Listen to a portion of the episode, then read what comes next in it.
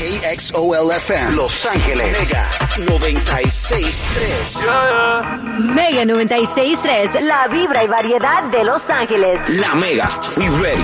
Es la vibra, es la variedad de Los Ángeles aquí con Omar y Argelia, ahora en Mega 96.3. Vamos a platicar, mi querida Argelia. Ah, por cierto, creo que no te he pedido la frase del día en Em, toda la mañana. sé, hemos estado tan enfocados con lo de Uvalde, Texas, pero ahí les va. Aprender a ignorar lo que no importa es uno de los grandes caminos hacia la paz interior. Ignorar. Difícil ignorar lo que pasa alrededor del país, nuestra comunidad, el mundo. Está bastante complicada la situación. Aún así tenemos el optimismo de que mañana será un mejor día y que la vida continúa. Vamos a platicar con una maestra. Ella se llama Blanca Álvarez, es maestra aquí del Distrito Escolar Unificado de Los Ángeles, de hecho en el Valle de San Fernando, en mi querida Pacoima. Ella es maestra de la eh, primaria Telfair y es de segundo grado, así que ella se identifica muchísimo con lo que pasó el día de ayer. Así que maestra, maestra Álvarez, buenos días. Sí, buenos días, Omar y Argelia. Pues primero que nada, gracias por el tiempo, por la llamada. Sabemos eh, lo complicado que es eh, hoy en día conectarnos. Ah, mi primera pregunta, maestra Álvarez, es cómo se, se están preparando, cómo se preparan las escuelas aquí del distrito para, para lo que podría llegar a ser una tragedia como lo que pasó ayer en Texas.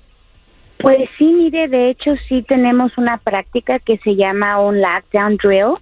Esto es, ah, bueno, no se dice a los niños tal cual, ¿no? No se les dice es en caso de que venga un pistolero, pero se les dice en caso de una emergencia, ya sea en la escuela o en el en la vecindad, este, lo que hacemos es cerramos las puertas con seguro con llave, cerramos ventanas y les indicamos a los niños que no pueden acercarse ni a la ventana ni a la puerta y eso también lo practicamos, o sea, alguien de administración va y toca la puerta para ver si algún niño abriría, ¿no?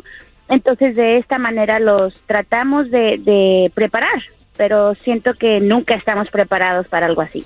Exacto, hasta que llegue a tocar casa, ¿no? Eh, nuestros hijos no han llegado a casa a platicarnos sobre esa experiencia de hacer el famoso lockdown drill, que los niños sí saben, maestra, porque sí dicen it's the Batman drill, para que los niños ya lo, lo, lo, lo platiquen, ¿no? Y, y también los niños, es que son tan astutos, que cuando escuchan de una tragedia como esta, es tan triste saber que nuestros hijos ya empiezan a analizar y rastrear su escuela, dónde me escondo, a dónde corro, mi salón está tan cerquita a esta entrada y esto es algo que nunca se veía antes. Esa es la triste realidad. Imagino que cuando pasa una tragedia, al día el día siguiente es el más fuerte para ustedes los maestros, ¿no? Sí, claro que sí. Sí, y hablando del día siguiente, eh, esa era mi pregunta, maestra. ¿Cuál, cuál, ¿Cuál es la conversación un día como hoy? ¿Se les platica a los niños de parte de los maestros? Pues eh, estábamos viendo justamente eso, ¿verdad? Eh, yo quería ver qué los niños me iban a decir, porque yo como adulta pues me siento muy inquieta, muy eh, triste, entonces estaba yo esperando que los niños, si alguien me preguntaba, eh, empezar la plática por ahí, ¿no? Porque también yo no sé si los papás quieran que uno les explique, siento que es más el deber de los papás prepararlos y ya los maestros tener un seguimiento en la escuela.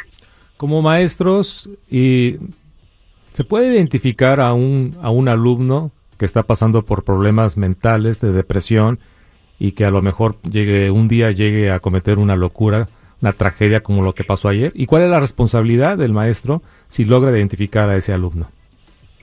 Sí, yo pienso que no como una tragedia como la que pasó ayer, no estamos, eh, no podríamos identificarlo, pero pienso que sí hay señales antes de llegar a eso, ¿no? Y es por eso que los maestros y pues todo el mundo tenemos que estar al tanto. Claro que sí, podemos tener, eh, tenemos que estar abiertos, ¿verdad? No tanto de, de ojos, sino también de corazón. Yo he tenido estudiantes donde ah, me he dado cuenta que no tienen casa, por ejemplo, y ya yo les busco la, la ayuda correcta, si están depresivos, si están tristes, y claro, uno puede saber y de ahí referirlos a la ayuda, porque ayuda la hay. Entonces nada más tenemos que estar con los ojos bien abiertos. Me imagino que, que para usted, maestra Álvarez, pues qué difícil era estamos viviendo, ¿no? Porque me imagino que la mayoría de las personas que eligen ser maestros, pues lo hacen con la intención de educar a los hijos por la pasión que nace de su corazón, pero jamás se imaginaron que también tenían que prepararse para quizás hasta llegar a protegerse al llevar un arma a la escuela para matar, en, en, en- para proteger a los alumnos y a, y a la vida misma del maestro. Eh, ¿qué, qué, qué corre por su mente cuando se escucha esta conversación de cambiar leyes? Porque hay maestros que dicen, yo no vine a hacer esto, yo vine a educar. Y ahora me quieren obligar a traer un arma a la escuela para proteger. O sea, es tan complejo el tema, pero ¿cuál es su pensar? Eh, es correcto, yo me siento igual de esa manera que yo no estudié para portar un arma, o sea, a mí no me interesa, yo no es mi deseo portar un arma. Yo estudié pues eso para estar con los niños, educarlos, enseñarlos, poder hacer ah, ah, un mundo mejor para los niños. Entonces, pues no, yo siento que eso no, no, esa no es la respuesta. Siento que yo no podría hacer eso. Muchas gracias, maestra. ¿Algo más que quisiera agregar a esta conversación? ¿Algún mensaje final, maestra? Ah, solamente me gustaría decir esto, que tenemos que estar todos abiertos, ¿no? Todos siempre alerta, tanto papás, yo también soy mamá, papás como maestros, y, y referir a los niños. Existe la ayuda y antes de llegar a tragedias como la de ayer, podemos hacer algo, si se, si se ve a tiempo. Muy bien. Ah, ok, detectar, o sea, sí, estar bien alerta con el comportamiento de nuestros hijos y también la responsabilidad de, pues sí, de toda la comunidad, de si vemos un comportamiento extraño, eh, como en el caso de este joven de Ubalde, o sea, no quedarnos callados, sino reportarlo Exacto. inmediatamente, ¿no? Al distrito, a los, al director, a lo que sea, pero reportar el caso. Claro. Aunque en el caso de ayer, en el caso de ayer, Argelia, a maestra Álvarez, sí, Se, sí se dieron esas señales. Ah, eh, Sí. Tengo entendido que este joven mandó mensajes en las redes sociales, el hecho ya de comprar armas, rifles de, de- de asalto, y nadie, nadie levantó la mano de decir, este muchacho tiene problemas con la abuela, Sí. tiene problemas de identidad, Exacto. había sido bulleado y mandando esos mensajes en las redes sociales. Y el hecho de que compartió fotografías con sus amigos de su am, mochila llena de, de, de- de- de balas, de Sí, ammunition. sí, sí. O sea, sí, se dan las señales, pero no se reporta. Ese es el problema. Se pudo haber reportado a la dirección de su high school para que mínimo allí ya le tuvieran, lo tuvieran en la mira y mandaran investigar este caso. Exacto, por eso yo pienso que lo más importante es estar alerta, todos, como comunidad, papás, maestros, todos, y ayudar a nuestros hijos. Totalmente. Sí. Gracias, maestra. Gracias de verdad a la maestra Blanca Álvarez. Ella es maestra de segundo grado. Segundo grado en el Telfair Elementary, en mi querida Pacoima, en el Valle de San Fernando. Así que, pues, bendiciones y mucha suerte, maestra. Gracias, igualmente, bendiciones para todos. Ahí está la maestra Blanca Álvarez.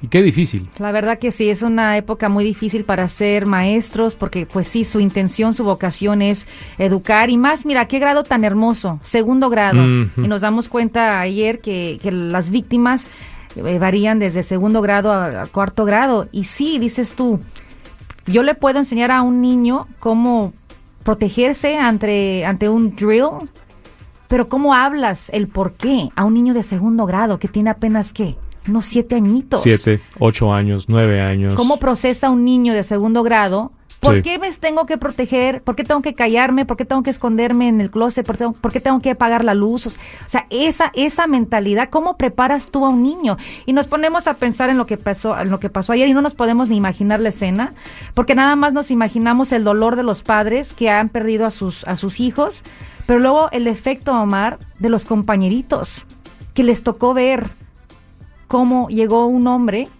a quitar la vida a sus amigos. O sea, ese trauma les, va a cambiar la vida. Toda la vida. Toda la vida van a tener un niño de segundo grado, de tercer que sobreviva, qué bueno que lo sobreviva, pero mira el trauma que va a tener, la imagen, como dijo el presidente Biden, vivieron una guerra, un campo de batalla en su propio salón. Ese trauma les va a cambiar la vida a ellos y, no, y como lo dijo lo- los jóvenes de Parkland, hasta la fecha tienen pesadillas. Sí, y también los en la familia. Ayer estaba escuchando a una mamá que perdió a uno de sus hijos en la, en la matanza de, de Sandy Hook y pues ten- también otros hermanos. Sí. porque afecta a toda la familia. Toda la Padres familia. pierden a sus hijos, hermanos pierden a hermanos, compañeritos pierden a sus amigos. Es un problema bastante complejo y tiene mucha cola y el efecto dominó y, y cómo superar esas tragedias. Escuché Es- a una persona decir, nene, que, que inclusive no hay palabra para describir un padre que pierde un hijo. No. Porque un hijo que pierde un padre es huérfano, Sí. ¿verdad? Sí. Un cónyuge es viudo o viuda. Pero un padre que pierde un niño o una niña, ¿qué es? No tiene nombre. No es No natural que un padre entierre a uno de sus hijos. No, Ah. no es una, no es algo natural. Y, y la pregunta, bueno, los legisladores, los líderes, los de la comunidad, tantos años luchando, cambien leyes, cambien, pongan control de armas. ¿Por qué esta enfermedad y esta obsesión a las pistolas en este país? Es el único país que tiene este tipo de masacres. Los problemas de los jóvenes están en todos lados. Los videojuegos, las películas, a donde tú quieras señalar cuál es el problema, están en todas partes. Pero el único país en el mundo que tiene masacres es Estados Unidos. Y la pregunta para los líderes, ¿para cuándo? Hasta el mismo presidente Joe Biden dice, bueno, ¿cuándo vamos a decirle a la industria de las pistolas en este país suficiente? Enough is enough. As a nation, we have to ask when in God's name are we going to stand up to the gun lobby? When in God's name we do what we all know in our gut needs to be done? ¿Hasta Y- cuándo? ¿Hasta cuándo? Y uno pensaría, bueno, tú eres el presidente. Apriétale. Entendemos de que aquí los presidentes no hacen leyes, pero tienen poder. Tienen poder y, y tengo entendido, según lo que estábamos escuchando ayer con analistas, la propuesta de con- del control de armas ha estado ahí estancada en el Congreso, sentadito y el documento en escritorios. ¿Qué hace para que veas esto la prioridad? Pre- prefieren proteger armas que proteger las escuelas, que proteger a nuestros niños. Es difícil entender, y este es mi comentario final, difícil entender cómo un joven de 18 años puede fumar, puede ir a la guerra, puede comprar una pistola, pero no puede echarse una cerveza en un bar porque no tiene la edad.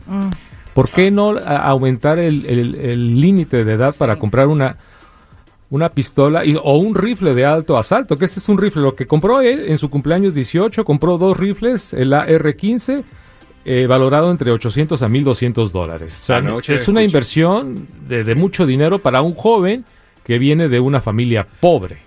Anoche escuché a un experto en desarrollo humano diciendo que se sabe muy bien que el desarrollo humano a los 25 años es que el cerebro está completamente formado. ¿Por qué los seguros de auto, nene, No a los 25 permiten. baja? Yes, yes. ¿Por Sí. qué? Correcto. ¿Por no puedes alquilar un carro tampoco. Tampoco. ¿Por qué? Pero puedes comprar una Ah, ametralladora. pero ahí sí, ármate hasta los dientes y comete una locura. Es de las leyes más locas que tenemos en este Sí. país, que los jóvenes tengan acceso, ¿verdad?, a tan temprana edad a comprar armas. Y, y luego hablamos de rifles.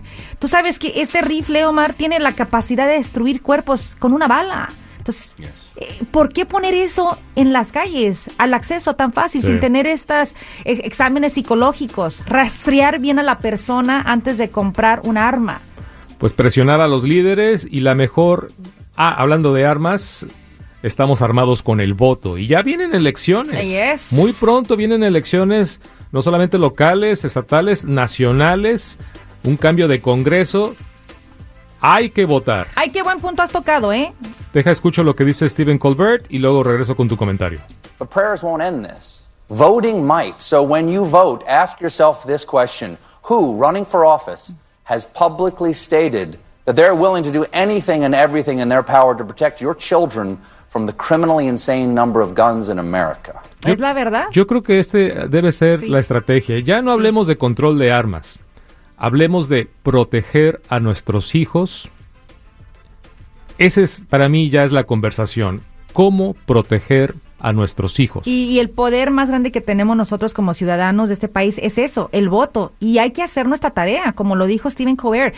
Tenemos que hacer la tarea, investigar bien las posturas de estos candidatos, cuál es su postura ante el control de armas. Y ahí nosotros determinar nuestro voto. No lo quiero en el Congreso porque va a proteger más un arma que a mi hijo. Así de sencillo. Bueno, vamos a continuar. Esta conversación continúa, familia. Hay que tener esta conversación y ojalá que la tengas con nosotros ahora que estamos aquí en la Mega 96.3. Algo de música y seguimos. Mega 96.